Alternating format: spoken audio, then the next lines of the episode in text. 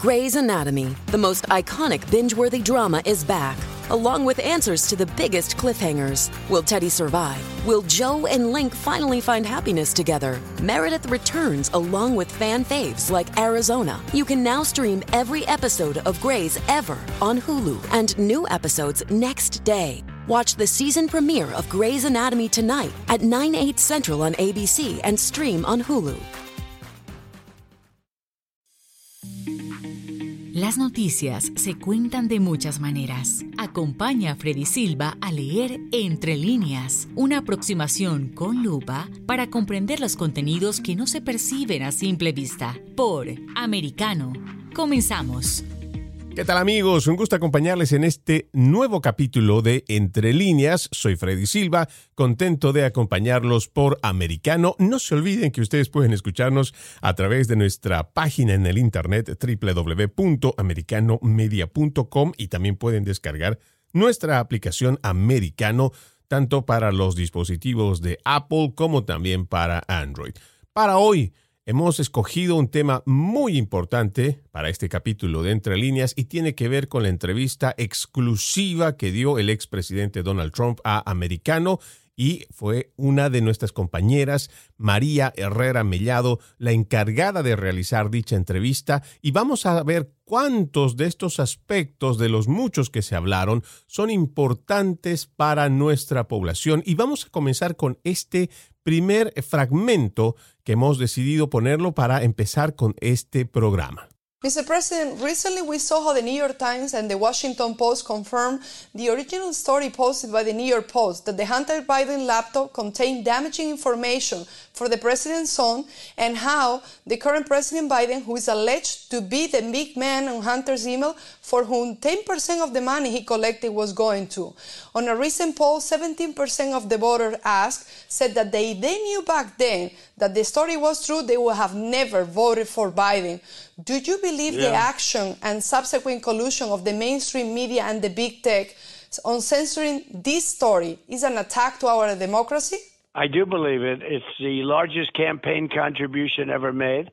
It's an attack on democracy, and I've said it for a long time. We have a corrupt media, largely corrupt.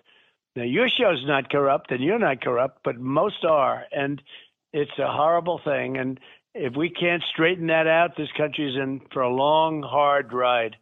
Now, we have uh, people that write stories knowing that they're wrong, knowing that they're wrong. They write things that don't even exist. They talk about uh, we have it based on an like an anonymous source, and there is no anonymous source. They make it up. They make up quotes. Now we have a very, very dishonest media, very dangerous for our country.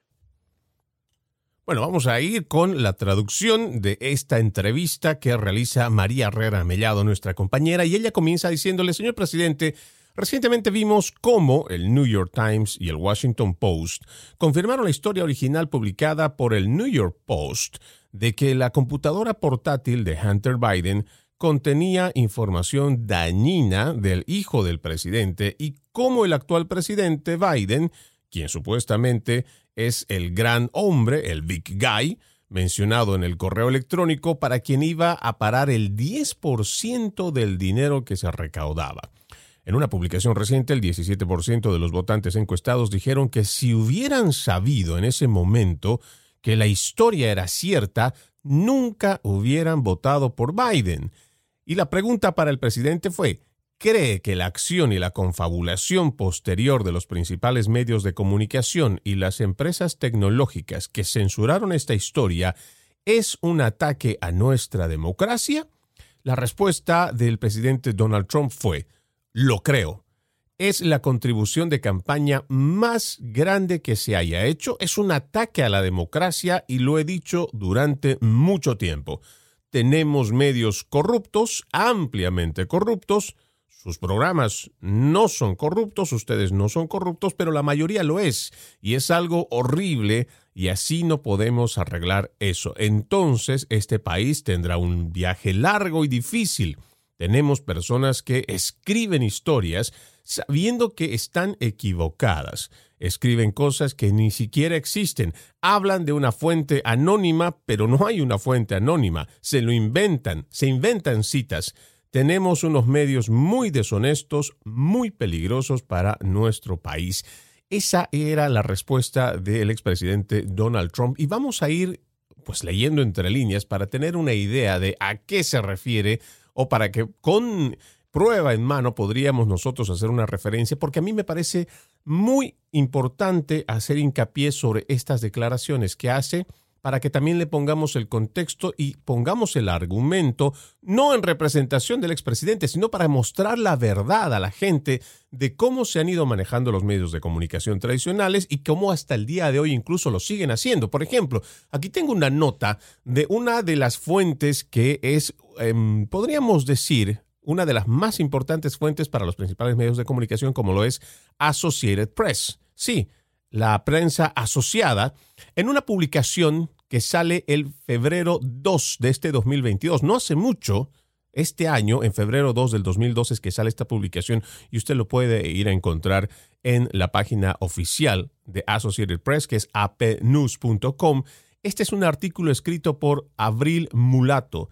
El título es Hunter Biden no es director de una empresa en Ucrania. Ya desde el título usted se va a ir dando cuenta, porque esta además es una nota que es una especie de verificador de datos o verificador de noticias para estas oficinas nuevas que se han abierto como una especie de nuevos ministerios de la verdad y salen como a desmentir esta información de que en algún momento se habría dicho de que él es director de una empresa en Ucrania, cuando en realidad lo que siempre se ha manifestado es que él ha formado parte de la directiva. Pero vamos a ir leyendo para ver qué es lo que escribe la prensa asociada con respecto a, esta a este tema en, este, en esta nota de verificación.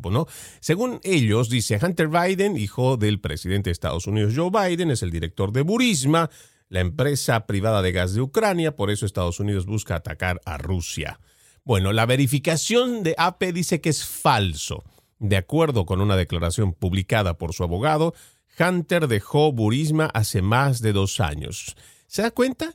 Cómo en esta misma verificación ellos dicen que es falso, pero a la vez dicen que dejó Burisma hace más de dos años. Claro, porque lo que no están diciendo es que él sí percibió un salario de 50 mil dólares al mes.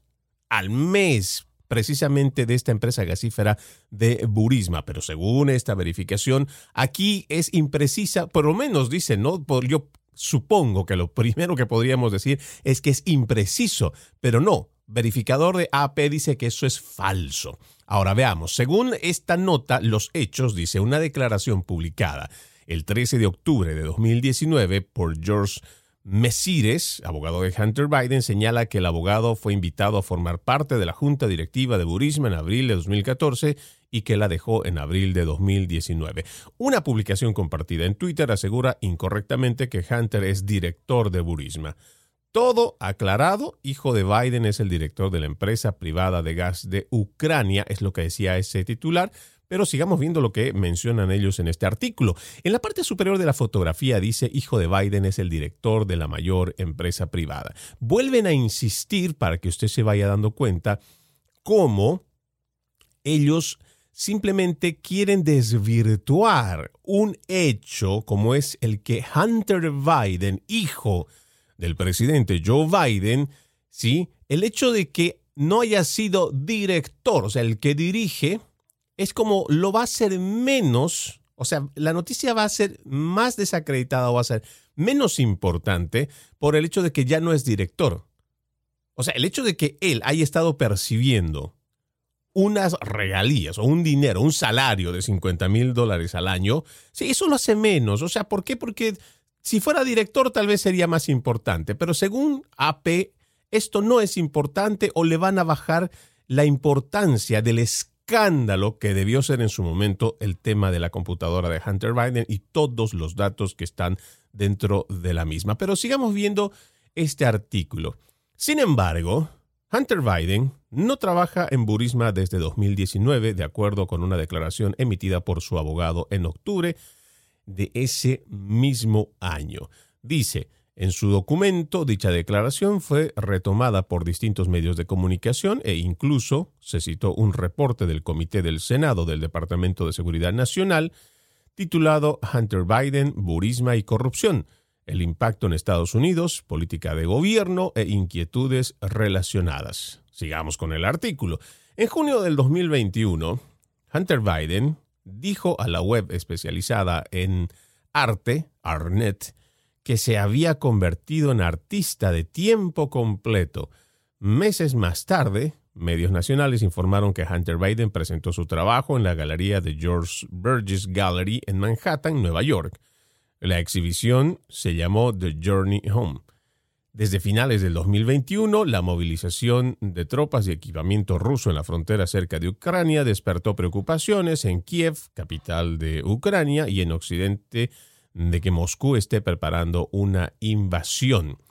El pasado 27 de enero, la AP informó que el mandatario estadounidense advirtió a su homólogo ucraniano Volodymyr Zelensky que existe una posibilidad real de que Rusia emprenda acciones militares en contra de Ucrania. Es como cierra este artículo, pero si se van dando cuenta, en esta mm, bueno, en este artículo, como lo, venimos diciendo, del febrero 2 del 2022, lo que aquí tratan es de desvirtuar, ¿sí? Con el hecho de que él es, o más bien no es director de la empresa en Ucrania, cuando en realidad no hacen hincapié en que sí formó parte de esa compañía, sí, y además recibió dinero de la industria gasífera más grande de Ucrania. Pero sobre todo, aquí hacemos el hincapié en cómo salen estos verificadores de datos o lo que podríamos también llamar los, los nuevos brazos operativos de los medios tradicionales de comunicación a tratar de hacer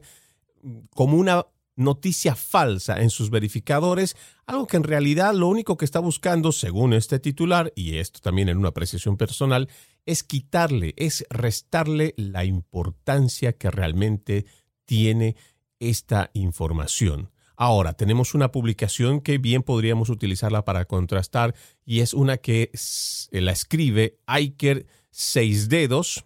Es eh, una publicación de El País y se la hace el 21 de marzo del 2022. Dice, bueno, vamos por el titular, ¿no? Dice, la guerra vuelve a poner el foco sobre los líos de Hunter Biden en Ucrania. Una investigación desvela que el hijo del presidente estadounidense saldó sus deudas fiscales a finales del 2020, pero aún tiene pendiente una causa judicial sobre su trabajo para una empresa ucraniana. Era cuestión de tiempo, lo que escribe esta, o sea, este periodista, Iker.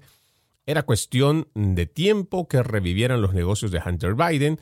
Ha sido gracias a una información del diario The New York Times que revelaba que el hijo del presidente de Estados Unidos, el único vivo de los tres de su primer matrimonio, saldó a finales de 2020 las deudas fiscales de, se calcula, más de un millón de dólares por las que aún tiene una causa pendiente como parte de una investigación de mayor calado sobre sus negocios en Asia y en Europa, pero sobre todo en Ucrania, mientras su padre era vicepresidente. Y creo que esto es muy importante mencionarlo es para resaltarlo porque estas investigaciones, estos eh, nexos, estos salarios que recibe el hijo de Joe Biden, Hunter Biden, los percibe cuando Joe Biden era el vicepresidente de los Estados Unidos de Norteamérica.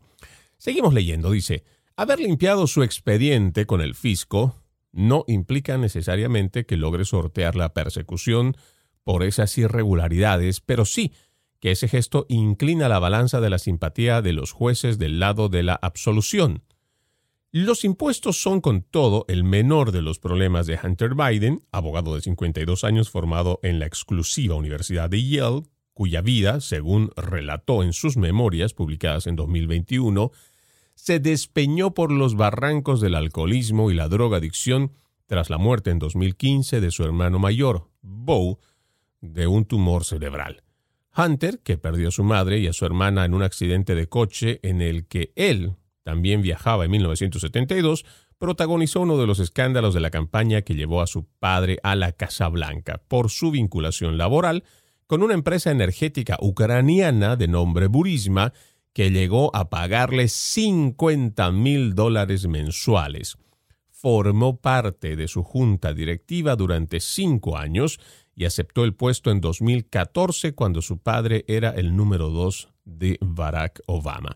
Por eso es que es importante que nosotros hagamos hincapié en, en otro tipo de de publicaciones, las cuales buscan también la verdad y no como otras, otros medios de comunicación que lo que hacen es desmerecer, quitarle el valor a una noticia para seguirla siendo intrascendente por la cantidad de hechos de corrupción que se podrían encontrar en ella y que por supuesto, aún ya no estando en campaña, seguiría perjudicando al incumbente en la Casa Blanca por los problemas y la crisis que se va viviendo en esta administración. Una crisis que no solo tiene que ver con los altos precios de la gasolina, tiene que ver con la cadena de suministros, Ahora también estamos viendo una terrible crisis en la frontera que aparentemente, o más que seguro, es que se va a ahondar cuando el 23 de mayo se levante el título 42, entre muchas otras cosas que pueden seguir perjudicando, por supuesto, al Partido Demócrata en las próximas elecciones del 8 de noviembre,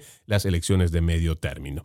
Vamos a ver, esto es importante eh, destacar de lo que menciona este escritor eh, de El País, este artículo del País publicado el 21 de marzo, donde aquí también se confirma que Hunter Biden sí forma parte de esta empresa gasífera desde el 2014, cuando Joe Biden era vicepresidente y también Hunter Biden percibe un sueldo de 50 mil dólares mensuales.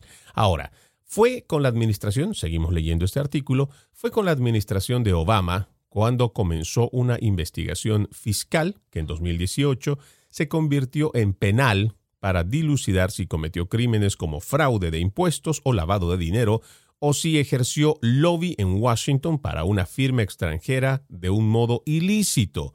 De momento, siguen sin haber sido acusados de ningún delito. Su comportamiento de aquellos años está en el origen del primer impeachment, el proceso de destitución de Donald Trump en 2019.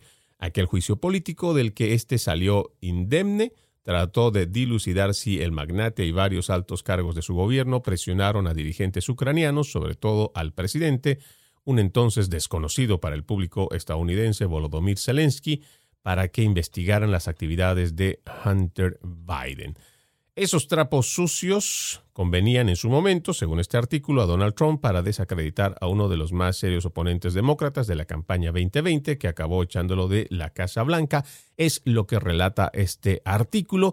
Y aquí es donde se menciona cómo se pide desde ese entonces que se investigue por parte de la anterior administración para ver si habían o no hechos de corrupción para confirmar o no si habían estos nexos que con el Departamento de Justicia hoy podemos decir se están encontrando cada día más pruebas de que esto sí es real, de que estos nexos no solo con Ucrania, sino con otras naciones, se lograron, se concretaron, hubo flujos de dinero y que esto sucedió mientras Joe Biden era vicepresidente. Vamos a nuestra primera pausa en Entre Líneas. Ustedes no se muevan, todavía tenemos mucho de qué hablar de esta entrevista que se realizó al expresidente Donald Trump. Ya volvemos. En breve regresamos con Entre Líneas, junto a Freddy Silva por Americano. Vive en la verdad. Somos Americano.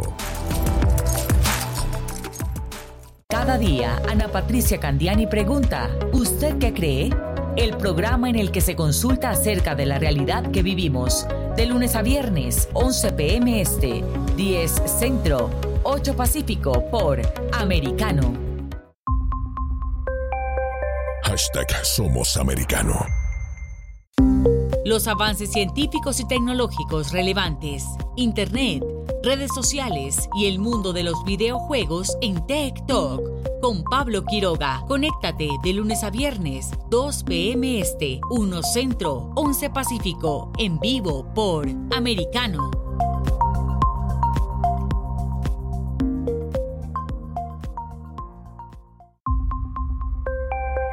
Hashtag Somos Americano. Noticias e información del acontecer de nuestra región con sabor caribeño. Acompaña a Diurca Pérez e infórmate de lunes a viernes en vivo 9 a.m. Este, 8 Centro, 6 Pacífico por Americano.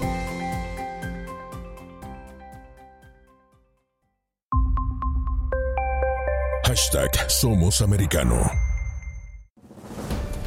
Los hechos relevantes que ocurren en Estados Unidos, analizados con la característica frontalidad de Dania Alexandrino y sus invitados. Perspectiva USA, conectándote de lunes a viernes, 6 p.m. Este, 5 Centro, 3 Pacífico, en vivo por Americano.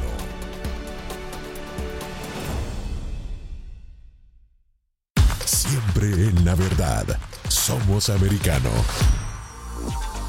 Estamos de vuelta con Entre líneas, junto a Freddy Silva por Americano. Gracias por continuar con Entre líneas. No se olviden que ustedes pueden escucharnos a través de nuestra página en el internet en www.americanomedia.com americanomedia.com y también puede escucharnos descargando nuestra aplicación Americano tanto para dispositivos de Apple como para Android.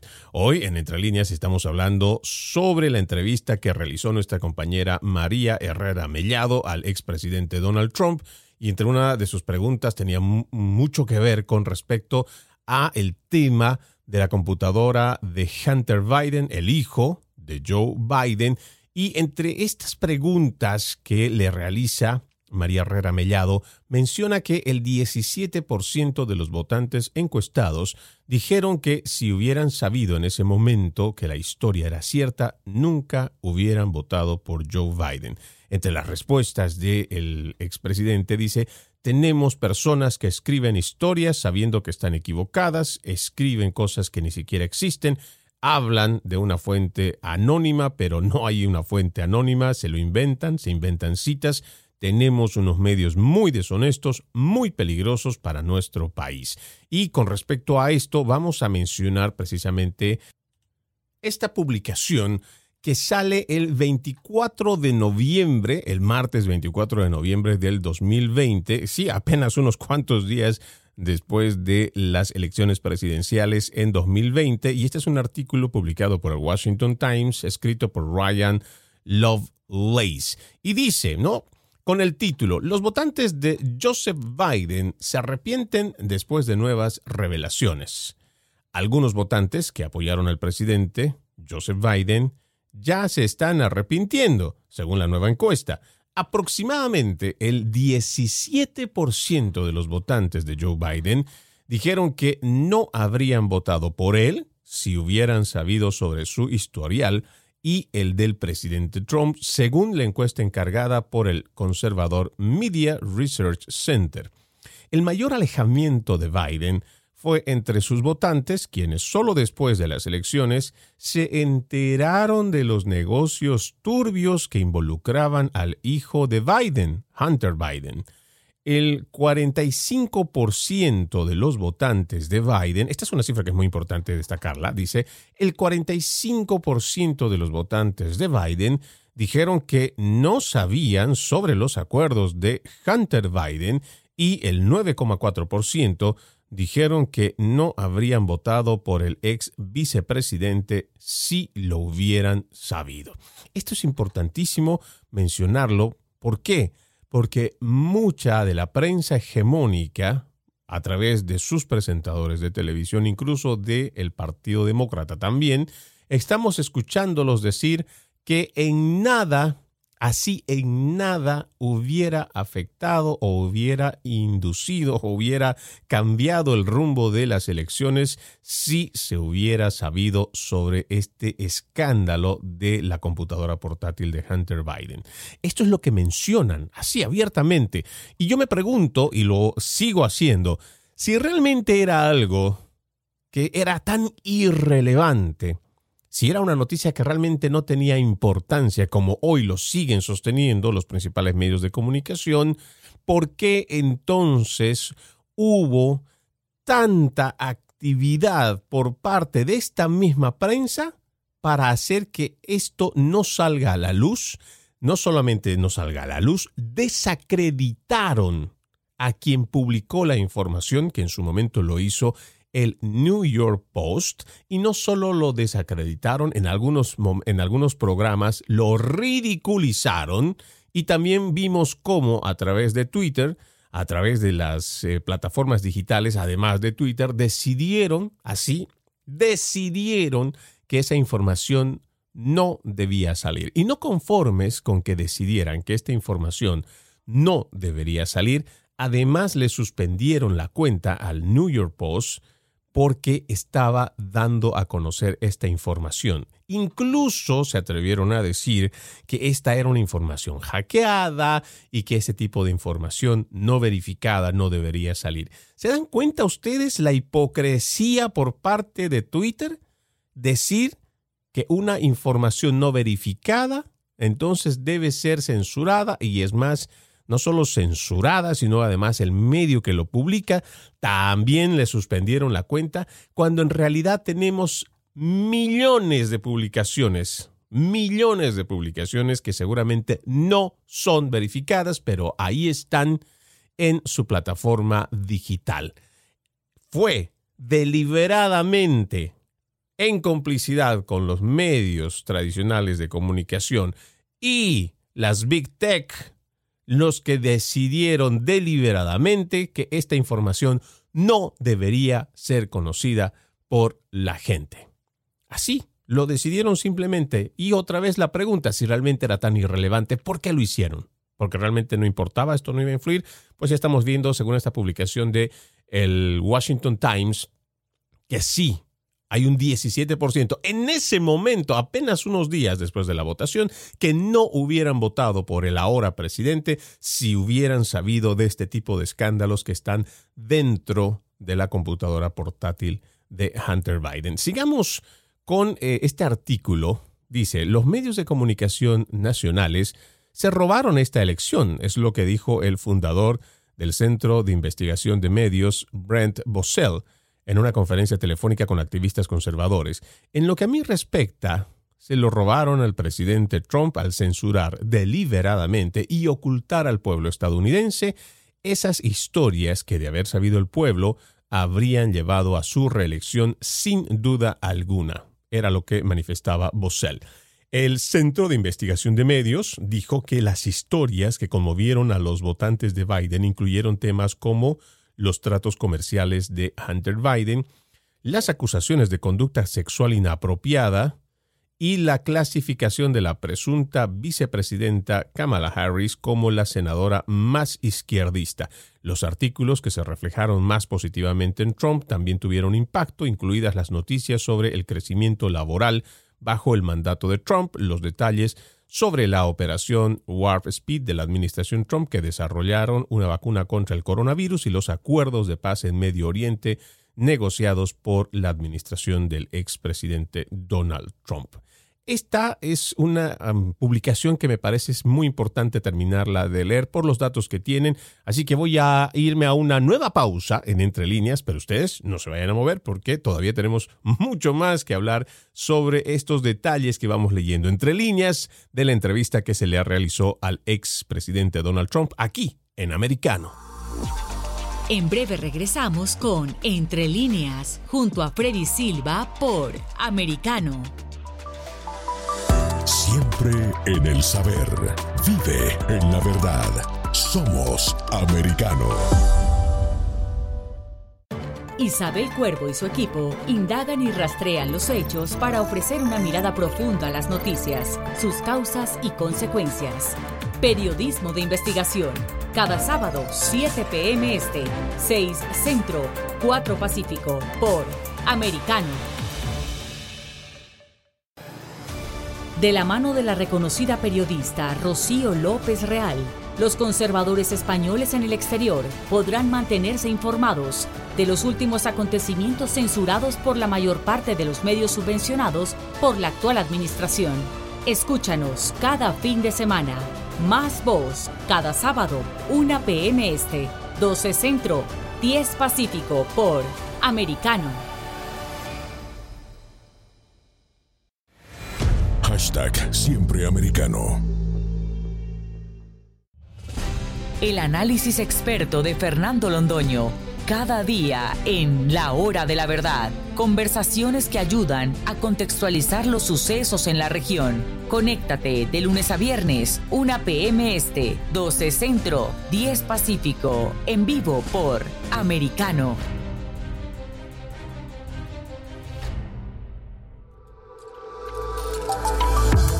Vive en la verdad. Somos americano. TikTok está disponible para ti cuando quieras. Accede a toda nuestra programación a través de nuestra aplicación móvil americano. Descárgala desde Apple Store o Google Play y mantente informado con nosotros.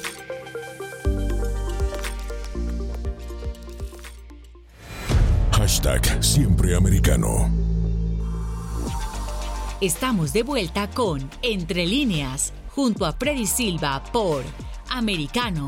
Muchas gracias por continuar con Entre líneas. Estamos hablando sobre la entrevista que realizó nuestra compañera María Herrera Mellado al expresidente Donald Trump, en donde se hace referencia a un artículo que refleja cómo el 17% de los que se mm, dijeron eran demócratas si hubieran sabido sobre el escándalo de la computadora portátil de Hunter Biden y sus nexos con eh, Burisma, además de otros, eh, de otras compañías de otros países, estas personas nunca hubieran votado por el presidente de ahora, Joe Biden. Esta publicación que sale de parte del New York, del Washington Times, más bien, eh, refleja algo que me parece interesante que lo pongamos a detalle, ¿no? En cuanto a lo que es el, contexto y las credenciales. Dice, The Polling Company fue fundada por la ex consejera de la Casa Blanca, Kelly Ann Conway, que encuestó a 1.750 personas en línea que se autoidentificaron como votantes de Biden en Arizona, Georgia, Michigan, Nevada, Carolina del Norte, Pensilvania y Wisconsin. Propiamente estados en su mayoría que podríamos decir son más azules, más demócratas. En la encuesta se la realizó el, entre el 9 al 18 de noviembre y tuvo un margen de error del 2.34%. La encuesta incluyó respuestas de demócratas, independientes y republicanos, aunque el Centro de Investigación de Medios no reveló cuántos encuestados provenían de cada afiliación política. Muchos estadounidenses se muestran escépticos con respecto a los resultados de las encuestas después de que los resultados de las elecciones de 2016 y 2020 contradijeran la imagen de la opinión pública proporcionada por los encuestadores durante la temporada de la campaña. Dice, lo que muestra los datos de Brent, lo vimos en el suelo, cuando puede hablar de los problemas, nuestros candidatos ganan. Dijo Brandon en la conferencia telefónica, cuando no hablas de los problemas, nuestros candidatos están en desventaja porque esta sigue siendo una nación de centro derecha que no compra el progresismo y no compra desfinanciar a la policía y ciertamente no compra la agenda de Harris Biden. Esto es lo que se leía en ese momento cuando ya se habían realizado las elecciones, cuando ya teníamos un presidente electo y que de paso hay que decirlo y me llamó mucho la atención durante estas elecciones durante todo este tiempo sin que se haya certificado por parte del colegio electoral, la prensa hegemónica, empezando por la prensa asociada, no dejó de llamarlo presidente electo a Joe Biden, incluso desde el mismo día después de las elecciones. Y esto sí es preocupante también, y por eso creo que es importante mencionarlo, porque se supone que cuando hay elecciones tan reñidas como las que hemos tenido, por muchos años, por muchísimos años, incluso la prensa asociada había esperado a que exista una confirmación en cuanto a los resultados, pero no. Esto estaba de alguna forma, y como también en, una parte del anterior artículo leído por El País, básicamente existe una confabulación, porque no se deja de llamar presidente electo a quien todavía no estaba confirmado, cuando todavía habían estados que estaban haciendo recuentos, cuando todavía habían denuncias que se estaban realizando por un presunto fraude electoral. Aún así, a la prensa en su mayoría esto no le importó. A ellos no les importó para nada todas estas cosas que estaban pasando. Para ellos lo importante era decir que Joe Biden ya era el futuro presidente, que Joe Biden era el presidente electo y no había nada que podría cambiar. Y esto hay muchísimas pruebas que usted puede encontrar en las publicaciones. Seguramente si usted escribe eh, Joe Biden, presidente electo, y usted encuentra las eh, fechas entre diciembre, sobre todo todo el mes de diciembre, usted va a poder darse cuenta, noviembre también, usted se va a dar cuenta que ahí los principales medios de comunicación no titubean para nada, no titubean para nada el hecho de que ya hay un presidente en los Estados Unidos, no importa los problemas de por medio que pudieran existir. Y creo que en parte es lo que refleja esta eh, publicación que estamos leyendo del Washington Times, que hizo esta publicación el 20 de, más bien el martes 24 de noviembre del 2020, apenas unos cuantos días de la elección. Pero sigamos extrayendo unos cuantos eh, párrafos más antes de seguir con parte de la entrevista del presidente, porque hubieron muchos temas que tocaron. Aquí no vamos a poder tocarlos todos, pero sí vamos a poder hacer referencia a algunos que nos parece que son muy importantes. Dice, tenemos que convertirnos en los narradores, no podemos depender de los medios de comunicación, dijo el señor Bossell. Debemos seguir diciendo, haciendo la declaración hecha al pueblo estadounidense, no confíes en esta gente, estas personas son, no me gusta usar esta palabra, son fraude son fraude cuando se llaman a sí mismos periodistas y reporteros, le están escupiendo al periodismo, estos no son periodistas, seguro que no son reporteros. Y por supuesto, cuando escuchamos esta declaración por parte del señor Bossell eh, del Media Research Center, entonces uno llegaría a pensar, pero es que claro, si tal vez a los medios conservadores o los que son parte o han votado por el expresidente Donald Trump, seguramente no les escuchará, no les gustará escuchar eh, las versiones que se han publicado a través de la prensa tradicional. No, de ninguna manera. No es que estemos hablando de que no nos guste o nos guste. Se trata de que la información debió de haber sido, si hablamos de periodismo, debió de haber sido objetivo e imparcial. Y debieron de haberse tomado todos esos pasos rigurosos que la, el periodismo lo exige y no, necesariamente, y no necesitaban haber hecho ¿sí? campaña para el ahora presidente, porque básicamente es lo que hicieron.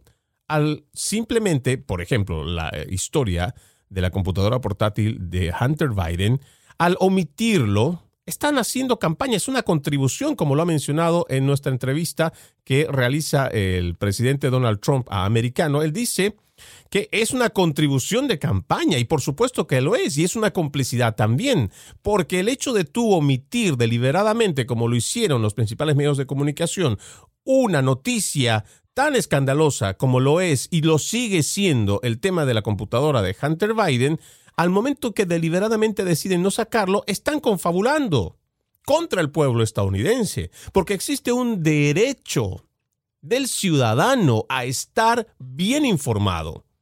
Si no, ¿para qué están los periodistas? ¿Para qué están haciendo ese trabajo? Si lo que están haciendo es manipular la noticia o lo que están haciendo es omitir la noticia, entonces realmente nuestra democracia está en peligro. Por supuesto que está en peligro porque existen medios con este tipo de antecedentes que pueden hacer y pueden beneficiar a un partido. Ya olvidémonos en este momento si se trata de beneficiar al ahora presidente Joe Biden o al entonces expresidente Donald Trump, independientemente del color político. Aquí el problema es que deliberadamente se oculta información y además se plantea una narrativa oficial. ¿Y a qué nos referimos cuando planteamos la narrativa oficial? Es que se escucha el mismo relato a través de los principales medios de comunicación como si a todos les hubieran distribuido el mismo libreto. Y ustedes lo pueden, se pueden dar cuenta fácilmente porque existen, como por ejemplo este artículo menciona al Media Research Center, que es el estudio de los medios de comunicación, de investigación de los medios de comunicación. Ellos ¿sí? hacen recopilaciones de las publicaciones en televisión.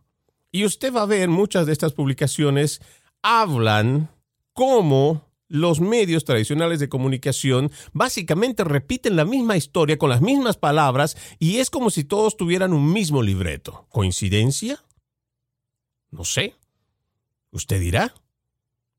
Porque realmente también lo que queremos eh, con estos programas es despertar la actitud crítica de la gente para que se cuestionen cómo es posible que lo mismo que sale en un medio, sale en el otro y más tarde en el otro y a mediodía en el otro y en, la, y en la noche básicamente en distintos medios de comunicación, pero salen con el mismo libreto. Es que trabaja el mismo director de noticias en el mismo lugar, existe el mismo editor trabajando para todos los medios de prensa. Es una pregunta muy válida. Es una pregunta muy válida que podemos hacernos el día de hoy. Y que no deberíamos dudar en hacerlo, porque además vivimos en democracia. Y nuestra libertad de expresión, como nuestra libertad de opinión, está amparada, está amparada, por supuesto que está amparada por la Constitución de los Estados Unidos de Norteamérica. ¿Por qué no podemos disentir? ¿Por qué no podemos pensar distinto? ¿Por qué no podemos cuestionar lo que estamos recibiendo, entre comillas, como información, cuando en realidad lo que estamos viendo es una propaganda que repite el mismo libreto con las mismas palabras? ¿Por qué? Solo porque los tradicionales a los que en algún momento dijimos eran los referentes de información o la información más confiable, porque hoy para mí, en lo más personal, muchos de ellos ya no lo son, han perdido toda credibilidad, han perdido toda objetividad, han perdido toda seriedad en cuanto al periodismo. Entonces es importante que nosotros le digamos a las personas que tienen que cuestionar, lo tienen que hacer. Y debemos también decirles que al igual que nosotros hacemos este trabajo de investigación, de ir a buscar estas notas, de ir a buscar estos artículos, de ir a buscar esta información, también lo puede hacer usted. Para que usted también se dé cuenta si lo que le están diciendo, incluso lo que nosotros le decimos desde acá, desde, esta, desde este medio de comunicación, puede no ser cierto, como puede ser cierto. Lo importante es que usted haga también ese trabajo y que se interiorice por lo que está recibiendo que se interiorice por esa información que está recibiendo. Sigamos leyendo un poco más de esto para poder pasar con la siguiente pregunta. Dice, varios sitios web se están volviendo rápidamente menos hospitalarios para los editores conservadores. El martes, YouTube suspendió a la conservadora One American News Network por violar su política de desinformación sobre el COVID-19 y eliminó un video. Aquí claramente vemos también no solo Twitter, aquí vemos también como YouTube, censura. Claro, no estamos hablando del mismo tema en cuanto de las elecciones, en cuanto a la computadora, a la laptop de Hunter Biden, pero sí hemos visto esta situación por parte de YouTube que censura y lo sigue haciendo hasta el día de hoy con temas que ellos consideran que van contra sus políticas. Aquí lo que también deberíamos preguntarnos es por qué ellos establecen este ministerio de la verdad de qué es lo verdadero, qué es lo bueno y qué es lo que para ellos son sus políticas que podrían afectar a una comunidad.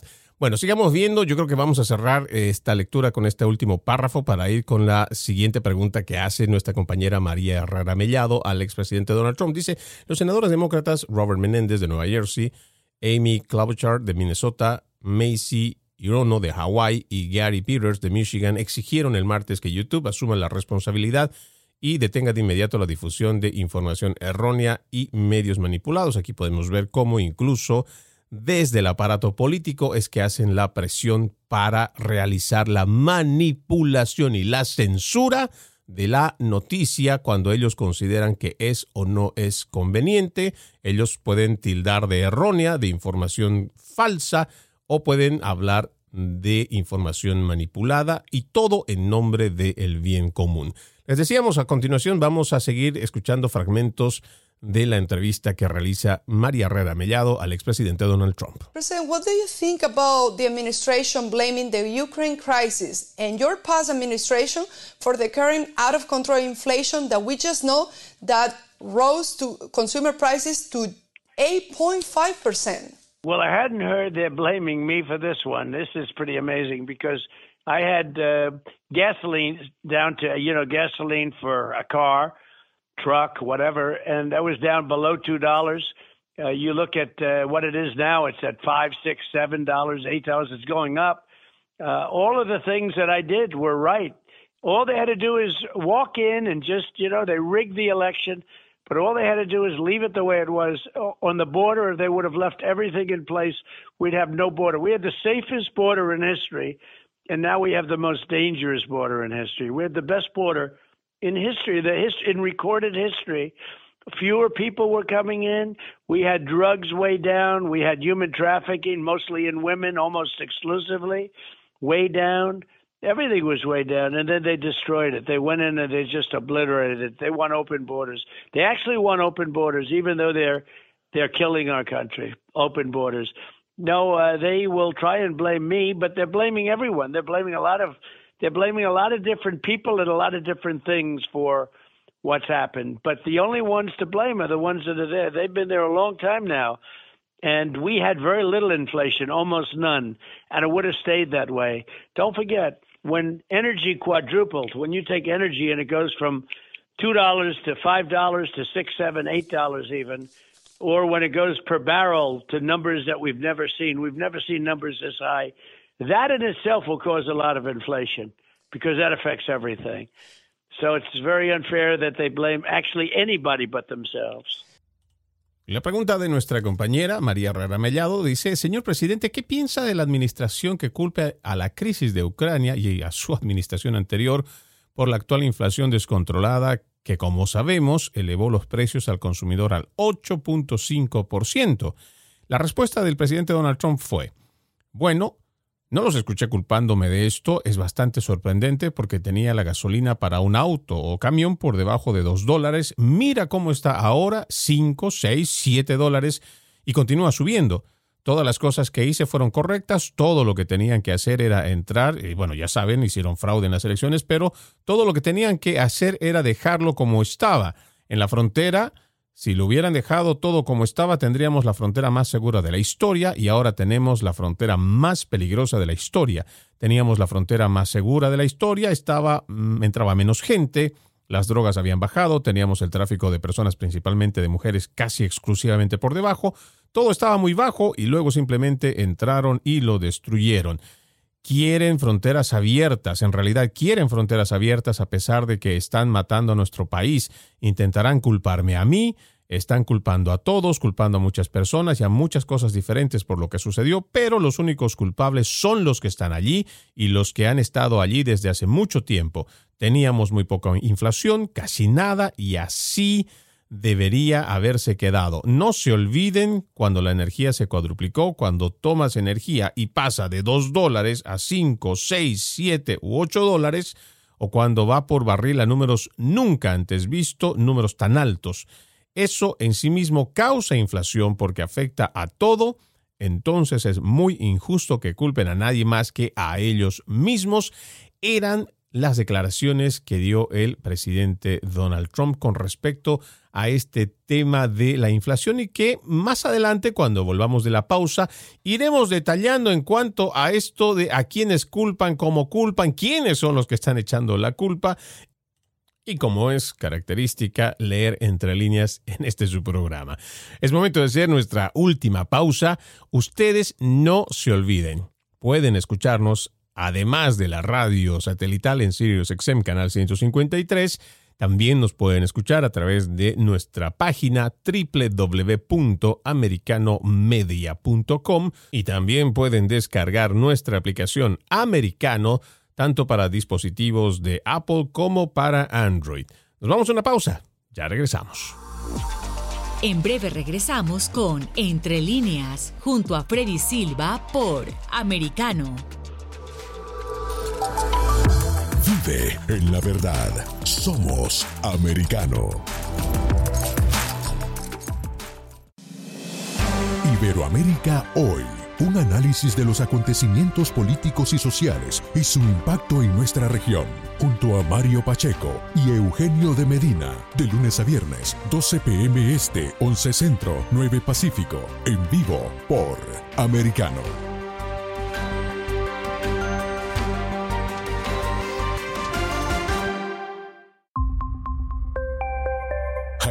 Somos Americano. Freddy Silva te ayuda a entender las noticias más allá de lo que expresamente está escrito o dicho. Entre líneas, de lunes a viernes, 3 p.m. Este, 2 Centro, 12 Pacífico, en vivo por Americano. Willy Lora y Dani Alexandrino te invitan a su tertulia semanal, seria pero con un toque distendido, para revisar los temas destacados de la semana. El Antídoto Rojo Extra, cada sábado, 9 p.m. Este, 8 Centro, 6 Pacífico, por Americano. Un repaso por la historia, cultura y gastronomía que mantiene unida a Latinoamérica y España, junto a Antonio Moreno, cada sábado, conociendo nuestra América. 8 p.m. Este, 7 Centro, 5 Pacífico, por Americano. Hashtag Siempre Americano. El antídoto rojo extra está disponible para ti cuando quieras. Accede a toda nuestra programación a través de nuestra aplicación móvil americano. Descárgala desde Apple Store o Google Play y mantente informado con nosotros. Los hechos relevantes que ocurren en Estados Unidos, analizados con la característica frontalidad de Dania Alexandrino y sus invitados. Perspectiva USA conectándote de lunes a viernes, 6 p.m. Este, 5 Centro, 3 Pacífico, en vivo por Americano.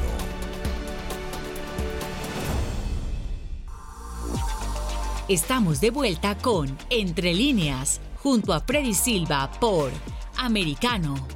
Gracias por continuar con Entre Líneas. Estamos en este último segmento de nuestro programa para el día de hoy, hablando sobre la entrevista que realizó María Herrera Mellado al expresidente Donald Trump, una entrevista exclusiva que se dio para Americano, y hablábamos sobre la pregunta que le realiza en cuanto al incremento de la inflación, la más alta en 40 años, del 8.5% que tenemos en los Estados Unidos, y cómo se le atribuye no solo a la crisis de Ucrania, sino también al expresidente Donald Trump por esta situación, algo que el mismo mandatario, exmandatario, dice que es eh, increíble que todavía le sigan echando la culpa a él sobre los precios de, la, de esta situación de la inflación, cuando él había dejado constancia de que estaban los precios, por ejemplo, de la gasolina, y creo de esto podemos dar fe, entre noviembre y diciembre aquí en la Florida, por lo menos como referente, se estaba pagando entre 2 dólares, 2 dólares con 10 centavos, hoy estamos por encima de los 4 dólares,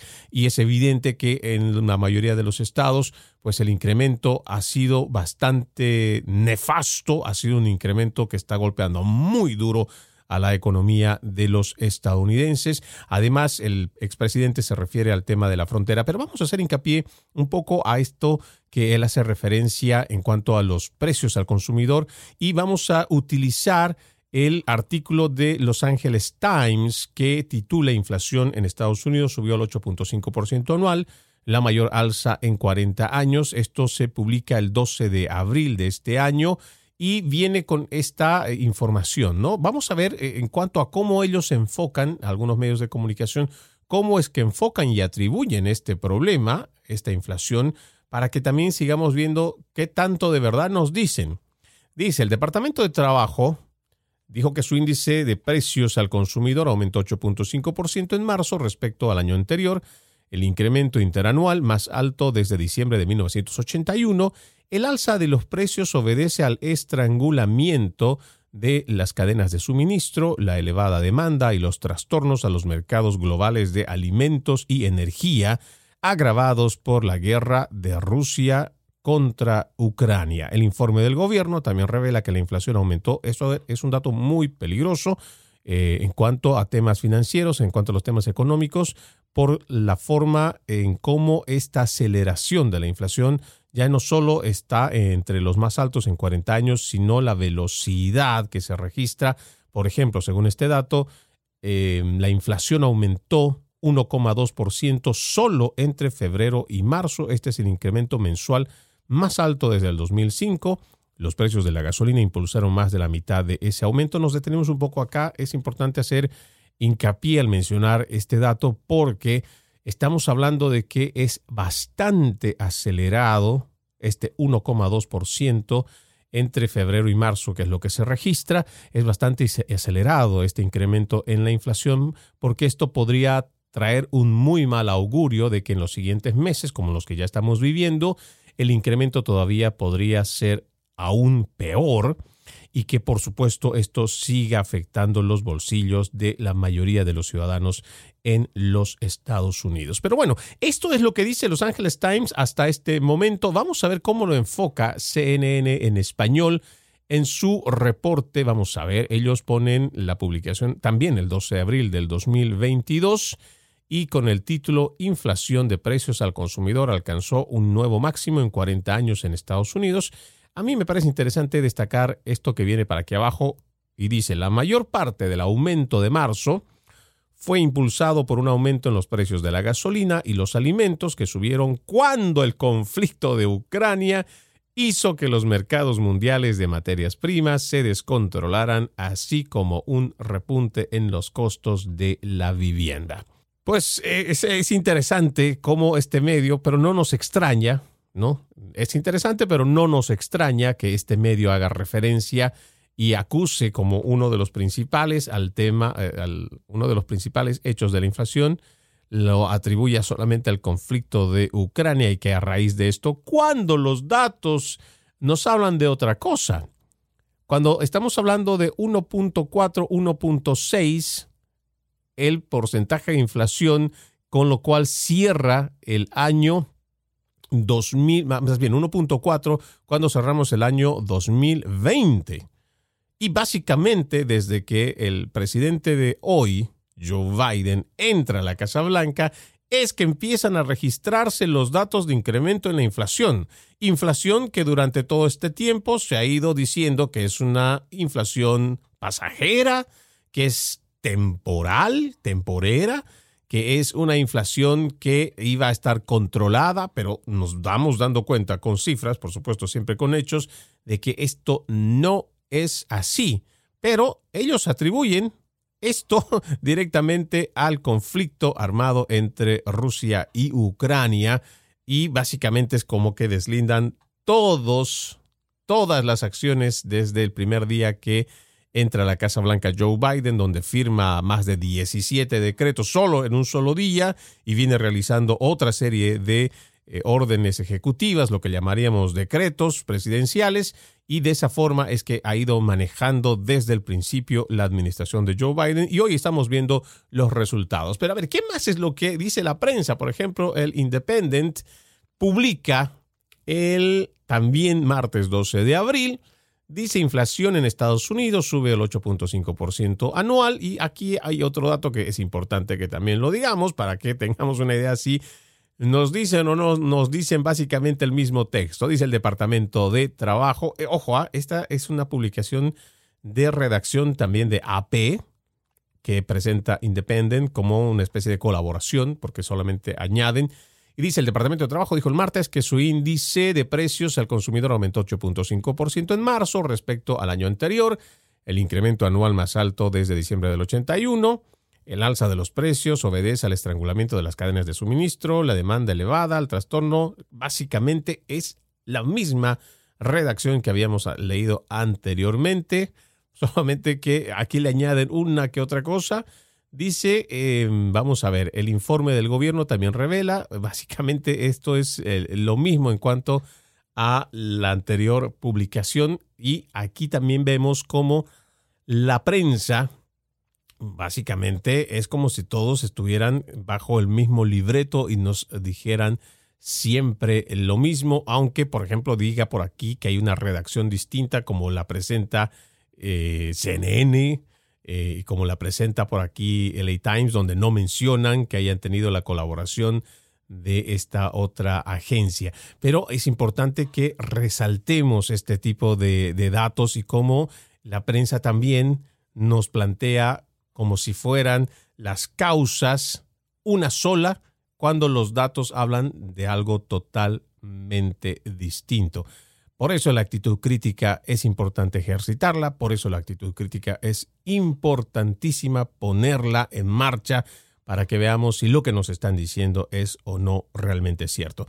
Nosotros nos vamos a quedar con muchos temas todavía en cuanto a esta entrevista que se le realiza en exclusiva para americano del expresidente Donald Trump. Hay muchos temas que quedan pendientes, pero Nosotros tenemos la promesa de reencontrar con ustedes en un próximo capítulo de Entre Líneas. Soy Freddy Silva. Quédense con la programación. Un fuerte abrazo a todos. Excelente resto de jornada. Entre líneas, un programa en el que leemos un poco más de lo que está expresamente escrito o dicho. Conéctate con nosotros de lunes a viernes, 3 p.m. Este, 2 Centro, 12 Pacífico, en vivo por Americano. Hashtag Siempre Americano.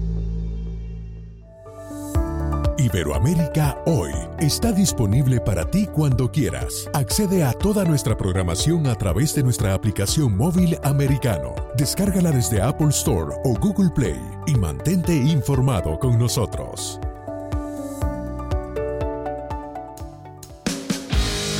Donde vive la verdad.